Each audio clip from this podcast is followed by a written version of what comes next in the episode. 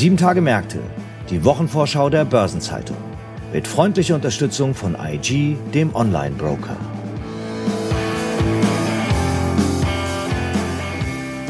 Ich begrüße Sie zu einer neuen Episode von Sieben Tage Märkte, dem Wochenausblick der Börsenzeitung. Vor uns liegt die Kalenderwoche 15, eine kurze Osterwoche, die aber trotzdem ein paar spannende Themen parat hält. Unter anderem stehen die Aktionärstreffen von Bayersdorf, Stellantis und Ferrari an. Ich heiße Sabine Reifenberger, bin Redakteurin der Börsenzeitung und wir beginnen unsere Wochenvorschau mit einem Blick auf die große weltpolitische Bühne. Von Montag an tagen in Washington die Weltbank und der IWF. Es geht also um die ganz großen Entscheidungen dieser Zeit und was da zu erwarten ist, das ordnet für uns jemand ein, der mittlerweile Stammgast und ich glaube, der meistgehörte Gast in diesem Podcast ist. Ich freue mich sehr, dass er wieder da ist. Marc Schröers, Ressortleiter Wirtschaftspolitik und währungspolitischer Korrespondent bei der Börsenzeitung. Hallo Marc. Hallo Sabine. Ich freue mich wieder dabei zu sein. Ja, ich sag nur Augen auf bei der Themenwahl. Du hast einige Dauerbrenner, deswegen freuen wir uns umso mehr, dass du es hast einrichten können, denn wir schauen in der kommenden Woche nach Washington. Es ist die jährliche Frühjahrstagung von IWF und Weltbank. Du begleitest es ja schon eine ganze Weile. Was muss man sich denn unter so einer Tagung vorstellen? Wie läuft es ab? Wie, wie ist die Stimmungslage? Wer kommt da zusammen? Ja, Sabine, du hast recht. Ich mache das ja jetzt schon ein paar Jahre. Hier jetzt schon für die Börsenzeitung, auch davor schon. Bin also regelmäßig bei diesen Frühjahrs- und Herbsttagen in Washington dabei muss schon sagen, das sind schon ganz spezielle Veranstaltungen, eine besondere Atmosphäre. Letztlich ist ja ein großes Stelldichein der globalen Finanz-, Politik- und Wirtschaftselite, die sich da tummelt äh, in den Gebäuden von IWF und Weltbank, die da im Herzen Washingtons äh, an der großen Straße direkt gegenüber liegen. Es kommen vor allem die Finanzminister Notenbankchefs äh, aus aller Welt. Der IWF hat ja 190 Mitgliedsländer inzwischen, also das alleine sind schon ziemlich viele. Dann haben sie die komplette Entourage dabei, also äh, die Beamten etc. Es sind sehr viele Ökonomen da, Wirtschaftswissenschaftler, Forscher, Vertreter von NGOs, wir Journalisten natürlich. Ja, von den offiziellen Meetings bekommt man da natürlich nicht so viel mit. Äh, die finden hinter verschlossenen Türen statt, ob es jetzt die IWF-Fachgremien sind oder auch die Treffen dann von G7 oder G20. Aber es gibt ein riesiges Rahmenprogramm, viele Diskussionsveranstaltungen, Reden, natürlich Pressekonferenzen sehr viele bilaterale Treffen, die da auch stattfinden. Das macht ja auch für Journalisten den Reiz aus. Man kann da also auch durchaus mal so einem Finanzminister, Notenbanker dann irgendwie auf der Straße oder im Flur begegnen und einen kurzen Plausch halten. Also wie gesagt, Treffen mit vielen Menschen aus aller Welt ist schon immer was ganz Besonderes. Das klingt nach dem ganz großen Aufgalopp. Kommen wir mal zum Inhalt. Was glaubst du denn, werden dieses Mal die beherrschenden inhaltlichen Themen sein, sowohl hinter den verschlossenen Türen als vielleicht auch das, was nach draußen dringt? Ja, traditionell steht da immer im Mittelpunkt die Weltwirtschaft und das globale Finanzsystem. Das sind die die Kernthemen des Internationalen Währungsfonds und damit auch für die äh, Tagung. Das wird auch dieses Mal so sein. Ähm, es ist ja so, dass der Fonds rechtzeitig zur Tagung immer seine zwei Flagship Reports vorlegt, wie es immer so schön heißt. Das ist zum einen der World Economic Outlook, also der Weltwirtschaftsausblick und der Global Financial Stability Report, wo es um die Stabilität des Finanzsystems geht. Das sind die Grundlagen für die Diskussion, die dann bei den Tagungen stattfinden, ähm, auch für die Policy Agenda, die der EWF dann entwickelt. Ja, und was den IWF äh, bzw. was den WEO jetzt konkret betrifft, da die Prognosen für die Weltkonjunktur natürlich im Fokus. Wir wissen es natürlich jetzt noch nicht. Wie gesagt, der kommt am Dienstag. Im Januar-Update hatte der Fonds ja seine Prognose ein bisschen äh, nach oben revidiert, weil sich die Lage nach dem Ukraine-Krieg doch ein bisschen besser dargestellt hat als zunächst befürchtet. Jetzt könnte es vielleicht noch mal ein bisschen leicht nach oben gehen von den 2,9 Prozent, die da im Januar vorausgesagt worden waren. Das war zuletzt unter anderem auch bei der Industrieländerorganisation OECD so, die auch gesagt hat, die wirtschaftlichen Aussichten haben sich so ein bisschen aufgehellt.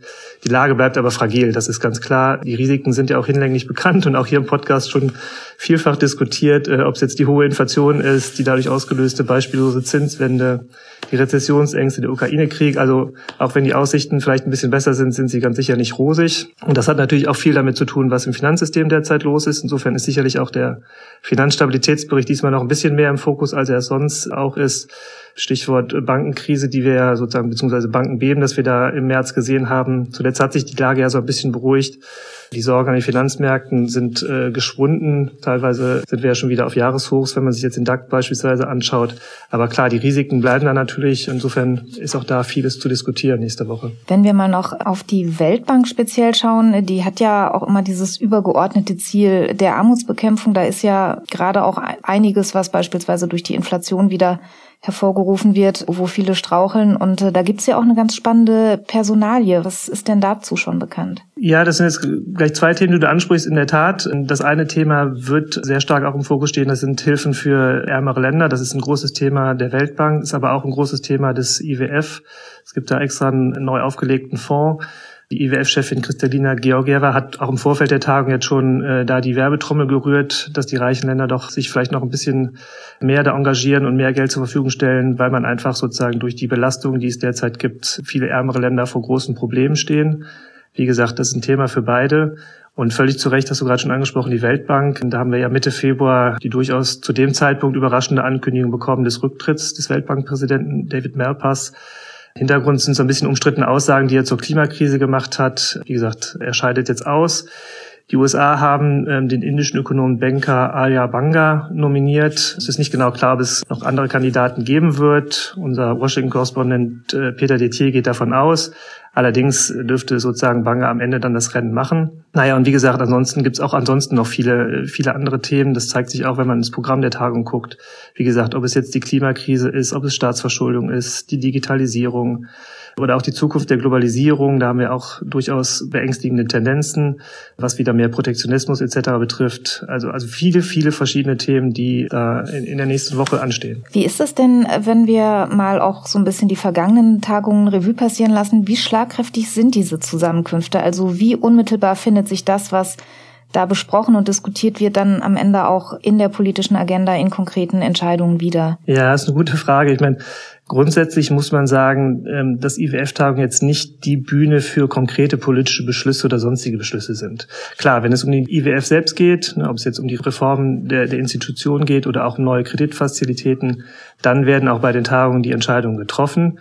Und es ist natürlich auch so, dass in der Vergangenheit, wie gesagt, ein paar Jährchen mache ich das ja schon, es immer mal wieder auch Tagungen gab, wo es sehr konkret geworden ist. Ich erinnere mich zum Beispiel sehr gut noch an die äh, Jahrestagung im Jahr 2008. Das war damals auf dem Höhepunkt der Weltfinanzkrise, kurz nach der Lehman-Pleite wo es schon sehr konkret darum ging, was, welche Maßnahmen die einzelnen Staaten jetzt ergreifen können, um noch Schlimmeres zu verhindern.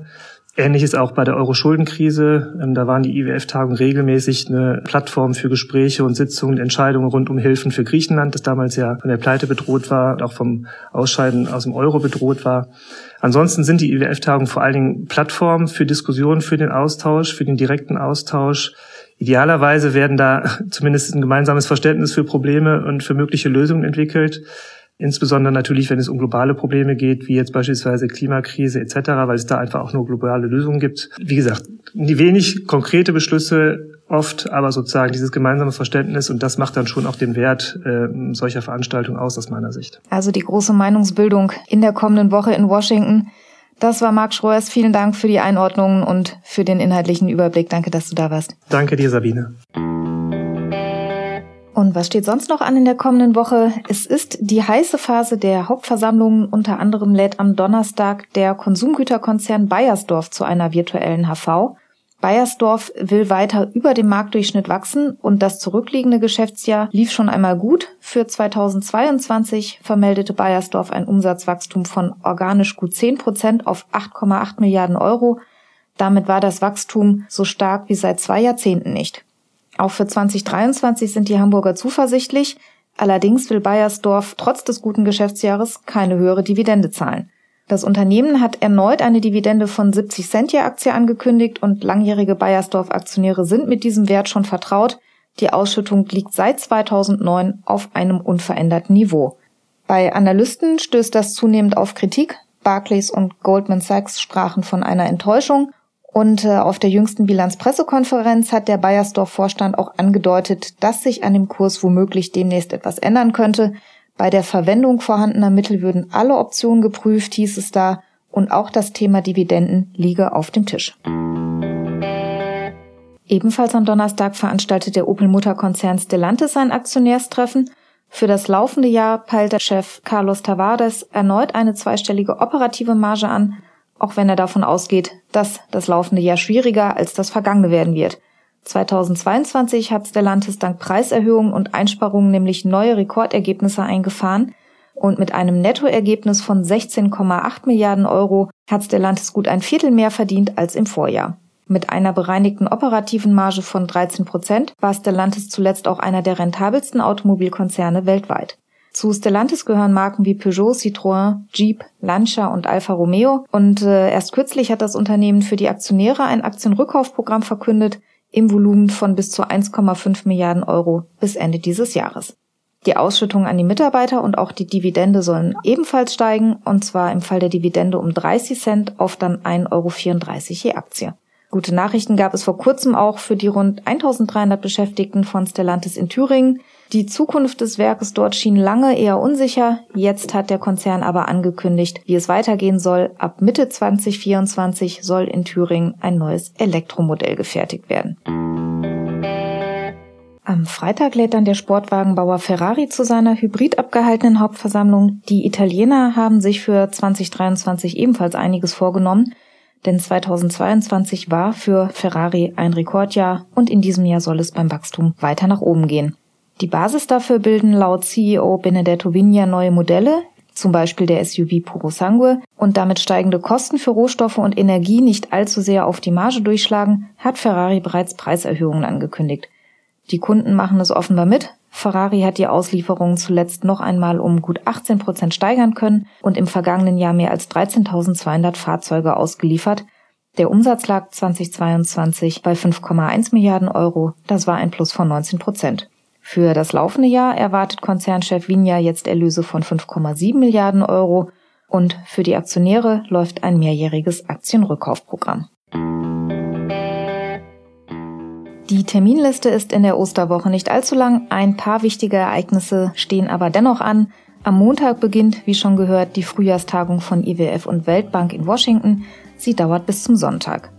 Am Ostermontag ist in vielen Ländern ein Börsenfeiertag, nämlich in Australien, Belgien, Dänemark, Deutschland, Finnland, Frankreich, Großbritannien, in Hongkong, Italien, Luxemburg, den Niederlanden, Norwegen, Österreich, Portugal, Schweden, der Schweiz und in Spanien. Geöffnet sind die Börsen dagegen in Japan, Korea, in Russland und den USA.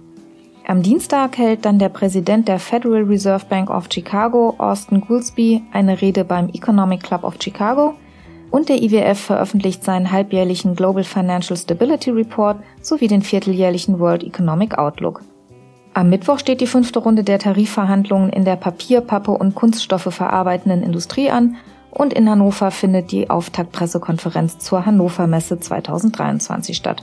Auf der internationalen Bühne legt am Mittwoch der IWF seinen halbjährlichen Fiscal Monitor vor und das Sitzungsprotokoll des Federal Open Market Committee vom 22. März wird in Washington veröffentlicht. Außerdem steht am Mittwoch ein Zinsentscheid der Bank of Canada an. Am Donnerstag veröffentlicht die OPEC in Wien ihren Monatsbericht zum Ölmarkt für den Monat März und am Freitag veröffentlicht die Internationale Energieagentur in Paris den Bericht zum Ölmarkt für den Monat April. Außerdem legt am Freitag das Bundeswirtschaftsministerium in Berlin den Monatsbericht zur wirtschaftlichen Lage für den April vor. Der französische Verfassungsrat gibt seine Entscheidung über die Rentenreform bekannt und es gibt eine Pressekonferenz des IWF-Lenkungsausschusses in Washington. Außerdem gibt es zum Wochenausklang verschiedene Rating-Updates. Fitch legt Ergebnisse für Belarus, Kroatien und Portugal vor Moody's veröffentlicht Einschätzungen für die EU und von Standard Poor's kommen Ratingergebnisse für Hessen und für Tschechien. Weitere anstehende Termine aus Unternehmen, aus Politik und Wirtschaft sowie die Updates zu wichtigen Konjunkturindikatoren finden Sie in der Übersicht heute im Finanzmarktkalender der Börsenzeitung oder auch online unter börsen-zeitung.de slash Finanzmarktkalender. Einige runde Geburtstage stehen in den kommenden Tagen auch an. Am Sonntag feiert Maria Zesch, die Vorstandsvorsitzende des B2B-Händlers Takt, ihren 50. Geburtstag. Gottfried Milde, Sprecher der Geschäftsleitung der WI Bank, der Wirtschafts- und Infrastrukturbank Hessen, wird am Dienstag 60 Jahre alt und der langjährige Vorstandschef der Otto Group, Michael Otto, feiert am kommenden Mittwoch seinen 80. Geburtstag. Fabrizio Campelli, Vorstandsmitglied der Deutschen Bank und dort Leiter der Unternehmensbank und der Investmentbank, wird am kommenden Freitag 50 Jahre alt. Aktuelle Geburtstage und Personalien finden Sie immer auch auf der Personenseite der Börsenzeitung. Außerdem gibt es in der kommenden Woche auch noch verschiedene Gedenktage. Am Dienstag ist der Welt-Parkinson-Tag 2023. Der wurde 1997 durch die European Parkinson's Disease Association ins Leben gerufen und die Wahl des Tages fiel auf den Geburtstag von James Parkinson, der die Krankheit 1817 erstmals beschrieben hat. Der Welt-Parkinson-Tag soll auf die Krankheit und auf die Folgen für die davon Betroffenen aufmerksam machen. Am Mittwoch ist dann der Internationale Tag der bemannten Raumfahrt. Am 12. April 1961 hat der russische Astronaut Juri Gagarin als erster Mensch einen bemannten Raumflug absolviert und im Andenken an diesen Anlass haben die Vereinten Nationen das Datum für den Internationalen Tag der bemannten Raumfahrt ausgewählt. Damit wird der wissenschaftlichen und technischen Errungenschaften gedacht, die durch die bemannte Raumfahrt erzielt werden konnten. Zum Abschluss dieser Episode darf ich Sie noch darauf hinweisen, dass in der Sonnabendausgabe der Börsenzeitung die Spezialthemaseite Recht und Kapitalmarkt zu finden ist und außerdem gibt es eine neue Folge von Nachhaltiges Investieren, unserem Podcast rund um Sustainable Finance. Tommy Piemonte von der Bank für Kirche und Caritas hat mir berichtet, wie seine Arbeit im Nachhaltigkeitsresearch für das Spezialinstitut aussieht und warum er hofft, dass die Sozialtaxonomie bald konkrete Reformen annimmt. Ich freue mich, wenn Sie auch da mal reinhören. Eine Gesamtübersicht über die Termine der kommenden Tage finden Sie online unter börsen-zeitung.de slash Termine und die wichtigsten Links stehen auch in den Shownotes dieser Folge. Das wäre das Programm für die kommende Woche. Es wird eine kurze, lassen Sie sich nicht stressen. Ich wünsche Ihnen zunächst mal schöne Osterfeiertage, genießen Sie das verlängerte Wochenende und wir hören uns hier in der nächsten Woche am Freitag wieder. Bis dahin, machen Sie es gut.